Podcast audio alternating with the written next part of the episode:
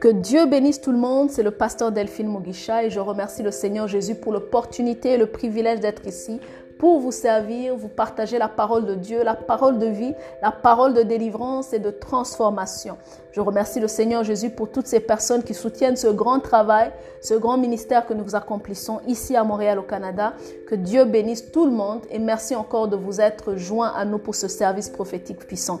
Je veux que vous partagez cette émission. Faites savoir à quelqu'un que Pasteur Delphine est en direct parce que Dieu va vous visiter et quelque chose va se passer dans votre vie en raison de ce que vous allez écouter ce soir. Père, je te bénis pour ce soir, pour tous ceux qui sont connectés. Nous prions pour ta grâce et ta miséricorde et te demandons de nous purifier de toute iniquité et péché à cause du sang de Jésus.